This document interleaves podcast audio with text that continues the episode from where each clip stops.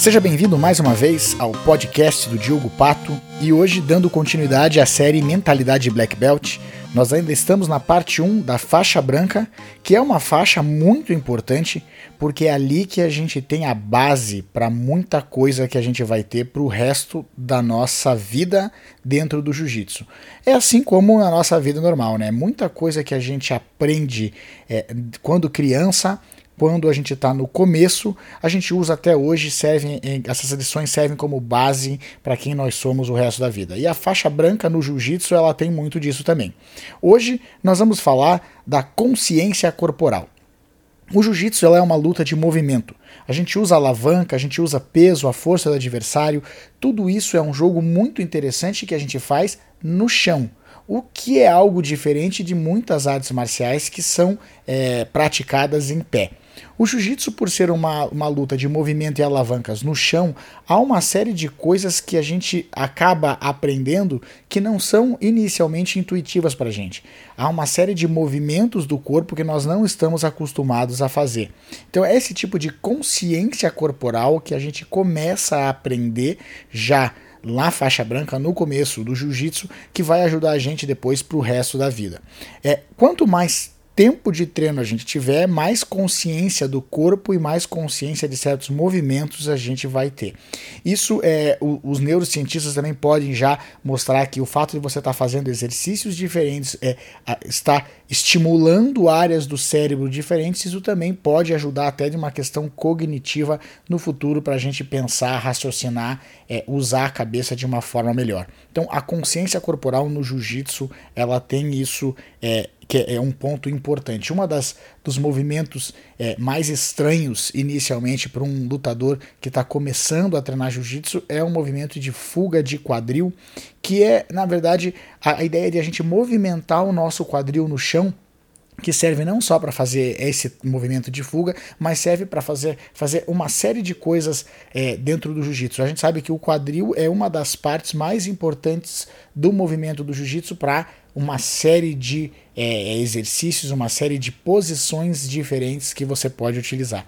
Consciência corporal é algo que a gente pode utilizar isso é, pra, como exemplo de ensinamento, uma das coisas que eu aprendi na faixa branca, que é quanto mais eu tenho consciência de coisas que eu não sabia que eu podia fazer. Ou seja, é, a gente tem uma série de potencialidades que a gente não entende que existem é, a gente não tem noção que nós poderíamos fazer certos movimentos e aprende que consegue. E o ensinamento disso para a vida também é, é a mesma coisa. Nós temos tanto potencial que nós não temos consciência, que parece que inicialmente a gente não vai conseguir. Acontece muito isso com os alunos. A gente, é, a, a, gente mostra um movimento, o aluno fala: Eu não vou conseguir fazer isso. Eu não tenho essa consciência do corpo. Eu não consigo movimentar o meu corpo como você, professor. Claro que é diferente alguém que está fazendo esses movimentos há muito tempo para quem está começando, mas não significa que a pessoa não vai conseguir fazer.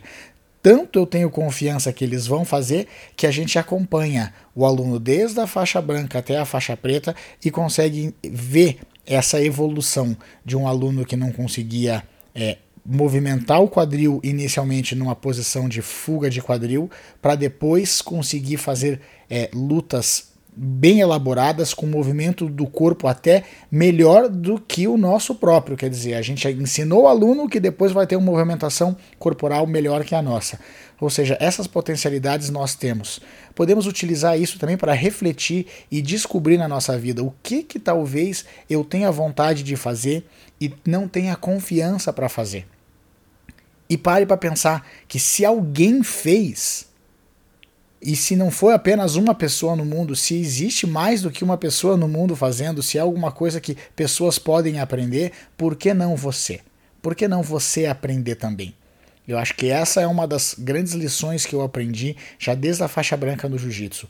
Quando eu tive a consciência corporal e comecei a aprender certos movimentos que para mim pareciam impossíveis de fazer, eu começo a utilizar isso na minha própria vida. O que que para mim hoje parece impossível de fazer, mas quem sabe com um pouco de prática, com um pouco de dedicação, com um pouco de estudo, eu não vá começando a fazer e a desenvolver certas habilidades que eu não tinha antes. e a gente tem todas as habilidades que a gente tem hoje, a gente é, teve que desenvolver, teve que aperfeiçoar. Por mais que a gente possa achar que alguma coisa que a gente tenha seja um talento nato, os talentos natos, se eles não são praticados, se eles não são refinados, eles não evoluem.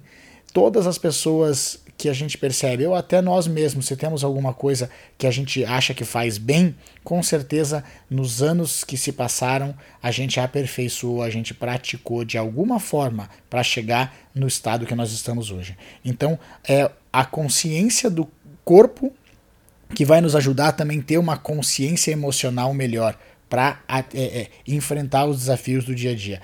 O ensinamento da faixa branca número 2, consciência corporal, para mim é como se o corpo estivesse treinando a nossa mente. É através das descobertas que a gente tem no corpo, ou seja, nos diferentes movimentos que a gente pode fazer, que despertam essa vontade ou essa, essa coragem para a gente enfrentar e descobrir potencialidades novas na nossa vida. E aí o meu convite para você. Descubra o que você pode mais e pratique. Tenha, desenvolva essa habilidade, aperfeiçoe. Não vai ser de início perfeito, não vai ser no começo. Você não começa o jiu-jitsu na faixa preta. Você começa na faixa branca. Mas a faixa branca, ela não é menos importante do que a faixa preta. Pelo contrário, ela é a base de tudo. Eu já falei no outro episódio e posso repetir aqui. A faixa preta contém todas as outras faixas.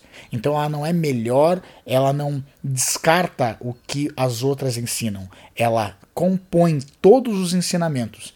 Então, esse ensinamento, a consciência corporal, que vai levar a uma consciência de potencialidades maiores para nós. Faça o teste na sua vida é, veja aquilo que você gostaria de desenvolver, de aperfeiçoar e dê o primeiro passo. Comece tendo pequenas consciências daquilo que você pode fazer até uma hora que você vai aperfeiçoar isso aí. Faça o teste na sua vida, se fizer sentido, aplique e caso não faça sentido, descarte, siga em frente.